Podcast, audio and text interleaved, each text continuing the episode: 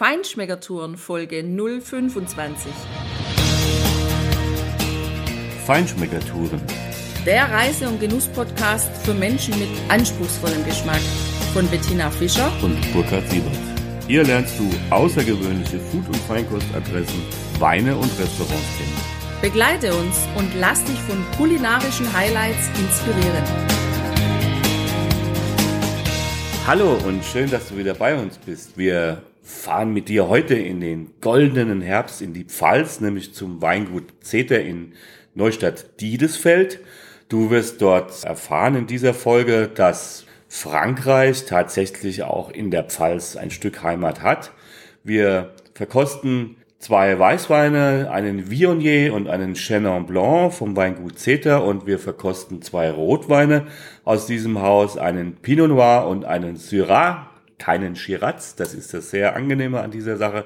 Und du erfährst, warum wir im goldenen Herbst tatsächlich einen Goldschatz gefunden haben. Ich bin ja bekennende Viognier-Fanin oder Viognier-Fan und deswegen habe ich mich jetzt heute gerade nochmal umgeguckt, wo in der Pfalz gibt's denn noch Weingüter, die auch den Viognier anbauen. Wir waren vor Jahren mal in Freinsheim beim Weingut Krebs die machen einen Viognier und heute haben wir das Weingut Oliver Zeter gefunden in Diedesfeld und weil so ein wunderschöner Herbsttag war mit strahlend blauem Himmel, Sonne pur, Sonne total und warm so um die 20 Grad, haben wir uns in unseren Speider gesetzt und sind mal eben in die Pfalz gefahren. Ja, das war eine ganz tolle Fahrt dahin und zwar auch schon mal super gemütlich, weil wir einfach die Autobahn gemieden haben, da schon wieder Staumeldungen waren und dann sind wir durchs herbstlich goldene, farbige Kraichgau gefahren in die Richtung Pfalz.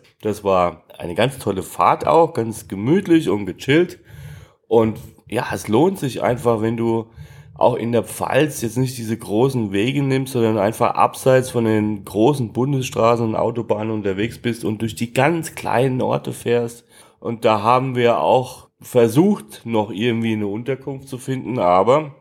Aber auch nach geschätzten 20 Telefonaten und 10 Stops bei irgendwelchen Pensionen und Hotels sind wir leider ergebnislos geblieben.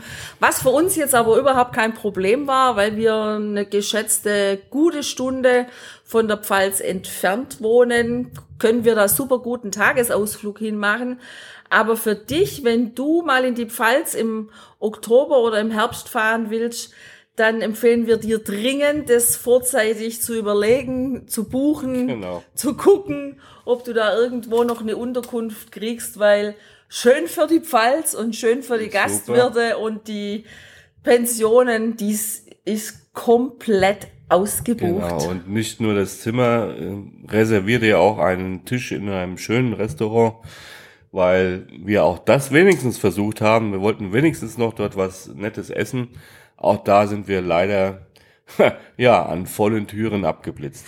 Umso schöner, dass wir ein ganz tolles Weingut hier mit dem Oliver Zeter gefunden haben. Das liegt in der Nebenstraße in dem kleinen, wunderschönen Weinort Diedesfeld und ist auch innen drin, finde ich, richtig schön aufgemacht.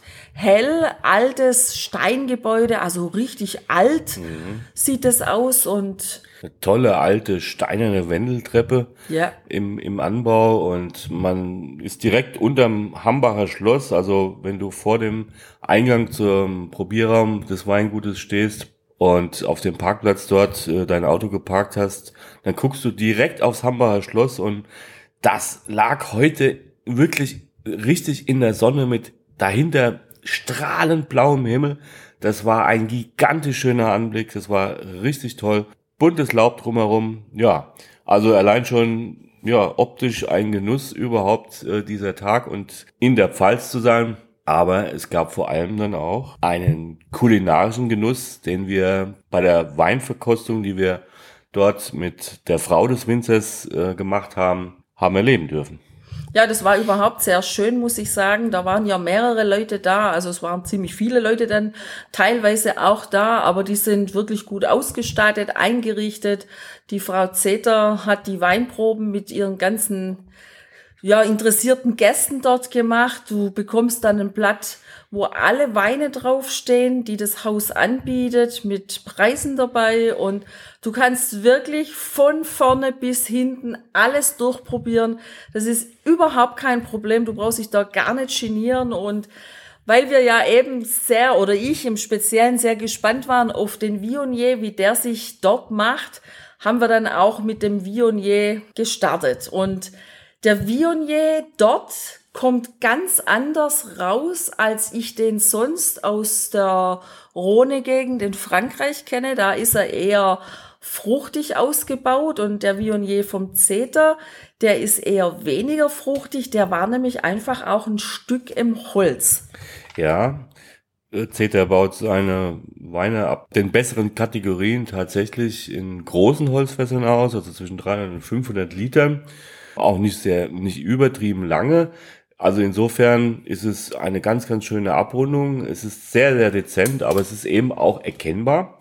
Und dieser Vionier, ja, der kommt dann eben auch mit einer, ja, kräutrigen Nase. Mhm. Man hat schon auch einen ganz dezenten Anflug des Holzes in der Nase, wenn man in das Glas reinriecht. Man hat aber auch, ja, schon sozusagen eines der ersten typischen Anzeichen für einen Vionier, wenn man sich da ein bisschen auskennt. Ja, die Banane, die kam dann doch wieder durch. Nicht so extrem wie eben aus Frankreich, sondern eher leicht, dezent. Mhm. Und dann das schöne Holz da dabei, dann noch so ein bisschen Honig hatte ich das Gefühl, bringt er mit. Und insgesamt ist das ein sehr schöner Wein, der ganz, ganz cremig daherkommt. Ja, der hat eine tolle Textur, richtig Schmelz, ja. Und äh, man hat eben am Gaumen das, was du gesagt hast, den Honig. Auch wieder die Banane, ist auch leicht mineralisch, ganz dezent, aber unheimlich spannend im Zusammenspiel mit diesem, mit dieser, äh, mit diesem Holzrahmen. Das kann man fast wie ein Bilderrahmen ja. so äh, sagen. Äh, ich hatte auch so einen, einen Haufen Rosmarin irgendwie am Gaumen so dabei und eine leichte Rauchnote. Du kannst wenn du auf der Homepage ähm, dich da ein bisschen umtust, du findest den Link über unsere Homepage www.feinschmeckertouren.de. Wie üblich, dann wirst du sehen, dass Zeter seine Weine sehr gut beschrieben hat, äh, was die Frage der technischen Handhabung mit den Reben und dem Ausbau angeht. Die Beschreibung der Weine an sich ist eher sparsam. Bei einigen Weinen hat er dann schon ein bisschen was mehr da drauf gepackt und so ist es eben auch bei dem Vionier. Das kannst du dir natürlich parallel dann auch mal angucken. Das war unser Eindruck von diesem Vionier. Insgesamt würde ich, würde ich sagen, also ist das ein ganz toller Vionier, ein super spannender ja. Wein, der ja. im internationalen Vergleich mit den Franzosen oder auch gerade vor allem mit den Südafrikanern super bestehen kann. Ja. Eine ganz, ganz tolle Empfehlung.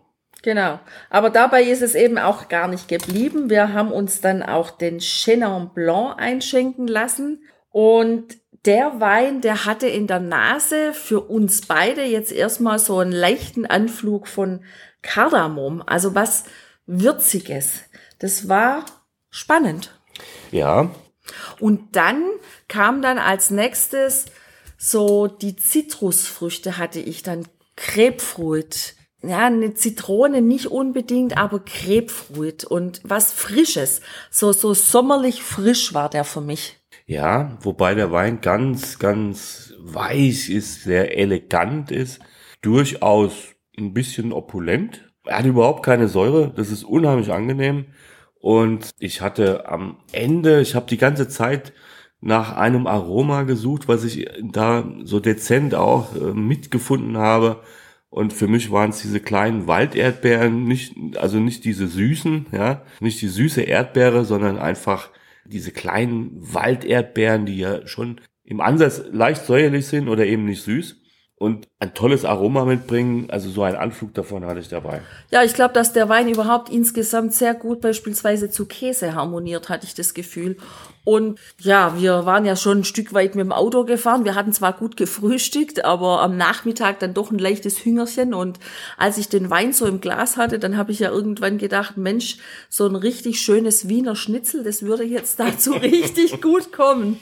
Das stimmt, ja. Genau, aber unsere Weinprobe ging ja dann noch weiter und Dann kamen wir zu einem weißen Highlight des Hauses, der Sauvignon Blanc Fumé, der auch schon mehrfach ausgezeichnet wurde. Und auch der, der Jungfernjahrgang, so schreibt Oliver Zeter auch in seinem Prospekt 2007 vom Weinwisser als eines der besten Sauvignons nördlich der Alpen bekannt wurde. Und ja, ich kann schon sagen, also das war was richtig Spezielles, was ganz Besonderes. Dieses Fumé, dieses Wort bringt's ja schon mit, diese rauchige Aromen, aber es war mehr als rauchig, es war so ein bisschen Röstnoten habe ich da gespürt. Ja, und Zete hat noch andere Sauvignon Blancs im Portfolio. Aber ich fand, dass diese hier trotzdem mehr Cassis-Noten mitbringt als ja. die anderen. Und auch dieser Wein hatte eine, eine wirklich sehr angenehme Cremigkeit. Ja, es war Frucht klar da. Auch da habe ich so ein bisschen ganz dezente gelbe Früchte ein bisschen Banane, auch ein bisschen Vanille am Gaumen gehabt und ja, so ein bisschen Gras. Ja, was Grünes, das ähm, habe ich mir auch gedacht. Ja, so ein bisschen grasig ist der. Mhm. Also insgesamt finde ich sowieso, sind die Weißweine richtig spannend. Die haben eine schöne Textur, die sind, die haben wenig Säure. Ich bin ja jemand, mhm. ich bin ja sehr anfällig für Säure. Ich kann die ja oft schon riechen. Und das finde ich eben ganz besonders schön, wenn ich dann auf ein Weingut treffe, wo Weine gemacht werden, die ich als ja, säureempfindliche Person wirklich gut trinken kann und vertragen kann. Und die findet man hier absolut bei diesem Weingut. Ja, du merkst eben, finde ich, das, und das finde ich sehr, sehr angenehm und sehr schön, dass Oliver Zeter hier bei seinen Weinstilen sich doch sehr an unseren französischen Nachbarn orientiert. Also gerade dieser zum Beispiel, der wäre in Südafrika von den allermeisten Winzern wahrscheinlich komplett vom Holz erschlagen gewesen. Ja. Und genau diesen Fehler, also finde ich, es ist Geschmackssache, aber genau diesen Fehler macht er nicht, sondern wie vorhin schon gesagt, der nimmt das Holz, er nimmt große Holzfässer und auch nicht zu lange und das ist ein wunderbarer Rahmen für diesen Wein, aber es steht der Wein immer noch im Vordergrund. Der gibt das Bild und der Rahmen ist eben der Rahmen. Wir haben noch einige weitere probiert. Wir wollen dir jetzt noch die zwei interessantesten, für uns interessantesten Rotweine des Hauses äh, kurz vorstellen.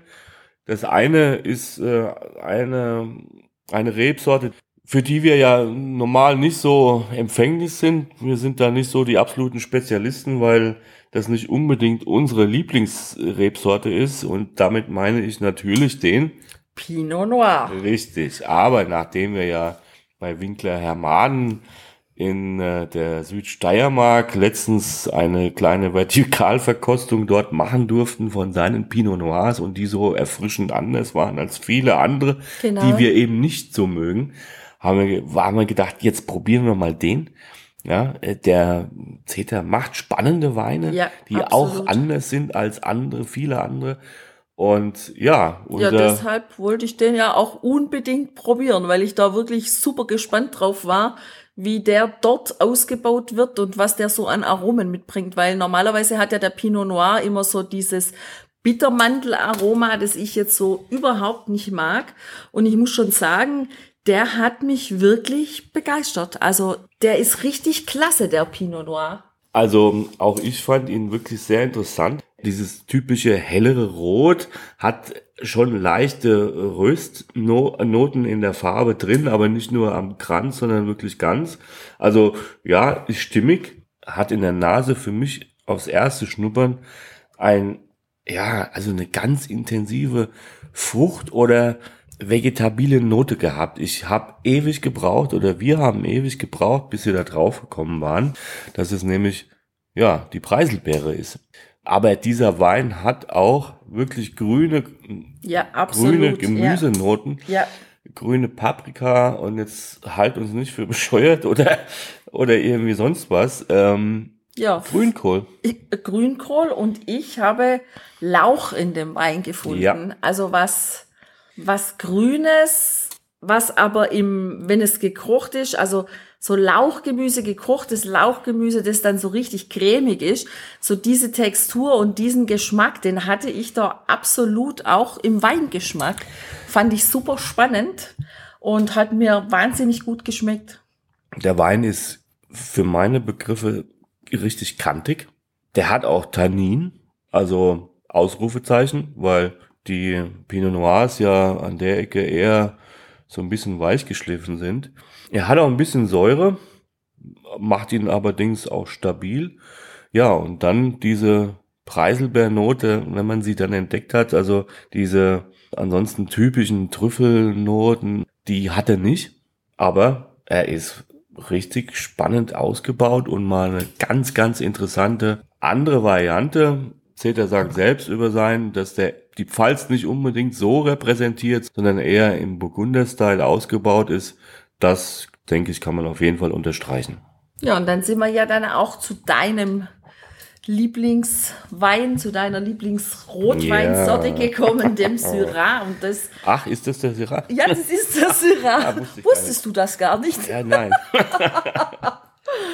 ja, also da waren wir auch natürlich wieder total gespannt darauf, weil wir ja die Syrah aus Südfrankreich einfach kennen und da auch wissen, wie die im Glas sind, wie die schmecken. Und jetzt war es spannend zu sehen, wie dieser Syrah in der Pfalz wohl schmecken wird. Der hat ein schönes Rot, ein dunkles Rot, aber nicht so dunkel, dass man jetzt nicht mehr durchblicken könnte. Die Farbe hatte einen schönen Glanz, der war so ein bisschen brillant rot, würde ich mal sagen. Und von der Nase her war es dann auch gleich so, dass er die Cassis-Note wirklich mitgebracht hat. Ja, aber schon in der Nase hast du gemerkt, finde ich, dass das, was Oliver Zeter auch selber über seinen Syrah, ganz bewusst Syrah, sagt, dass er nämlich diesen Nord-Rhone-Style dort abbilden wollte und sozusagen eine Hommage an diesen Stil abgeben wollte. Das finde ich, ist ihm wirklich gut gelungen. Dieser Syrah ist eher ein filigranerer Syrah. Der ist ein bisschen verschlossener. Der ist nicht so, dass er sich gleich offenbart, ja. Du musst ihn ein bisschen atmen lassen, du musst den Wein wirken lassen auf dich. Er hat auch noch ein bisschen Säure, er ist, er ist schlank, er ist eher mhm, schlank, ist kein mhm. opulenter Rotwein. Aber er hat eben dann auch diese leicht pfeffrigen Aromen, diese leicht pfeffrige Note, ist eher leichtgewichtiger, ja, im Vergleich zu den Syrahs aus, aus dem südlichen Rhonetal oder aus, aus äh, anderen Gegenden ähm, wie zum Beispiel Sizilien oder so. Auf jeden Fall ein sehr interessanter Wein. Wie gesagt, du musst dich auf ihn einlassen und äh, dann, dann hast du auch Spaß damit. Also insgesamt ist unser Fazit, dass es ein wirklich prima Weingut ist. Die machen tolle Sachen. Das lohnt sich absolut, da mal einen Besuch zu machen oder falls du nicht die Gelegenheit hast, in die Pfalz zu reisen, dann findest du den sicher auch im Internet, wenn du da danach schaust. Ich finde mindestens der Viognier, mein Lieblingswein, und auch der Sauvignon Blanc Fumé, die haben es absolut verdient, mal verkostet zu werden. Ja, und ich als bekennender Syrah-Fan finde es schon sehr sympathisch, dass man bewusst auf Shiraz verzichtet hat, sondern eben den Syrah in den Vordergrund gestellt hat. Die sind nicht unbedingt meine absolut bevorzugte Art der Weine. Ich mag es ja schon gern wuchtig und äh, die, richtig die Rampensau. Aber es ist wirklich unheimlich spannend, auch diese roten mal zu verkosten und mal zu genießen, weil es eine erfrischend andere Spielart ist. Und weil die Weine so anders sind und Loiretal und Rhonetal und auch Südafrika so mit in der Flasche haben, hätten wir dir unheimlich gerne natürlich auch den Winzer persönlich im Interview präsentiert, um von ihm persönlich hören zu können, wie denn seine Philosophie ist und, und wie er dazu kam. Wir haben mit äh, seiner Frau ja die Weinverkostung gemacht. Sie wollte jetzt nicht unbedingt äh, in unser Mikro sprechen, das ist ja kein Problem. Wir waren ja auch ganz spontan da, unvorbereitet. Also wir nicht, aber sie natürlich. Sie hat uns dann an ihren Mann und ihren Mitarbeiter verwiesen, um einen Interviewtermin auszumachen. Das haben wir natürlich auch sofort schriftlich gemacht, aber leider haben wir bis heute keinerlei Reaktion bekommen. Ja, dafür haben wir aber doch dann das goldene Schätzchen im goldenen Herbst entdeckt. Das ist so eine ganz süße kleine Flasche, die ich da im Regal stehen sah, die vorne drauf ein goldiges Etikett mit der Aufschrift Goldschatz hat. Das ist ein Süßwein, den man so zum Dessert trinkt. Wir sind normalerweise jetzt eher nicht die Dessertweintrinker, die Süßweinfraktion.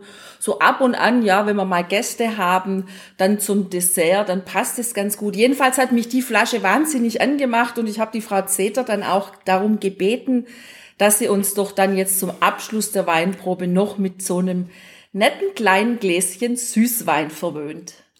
Ja, und auch dieser Wein hat eine spannende Geschichte.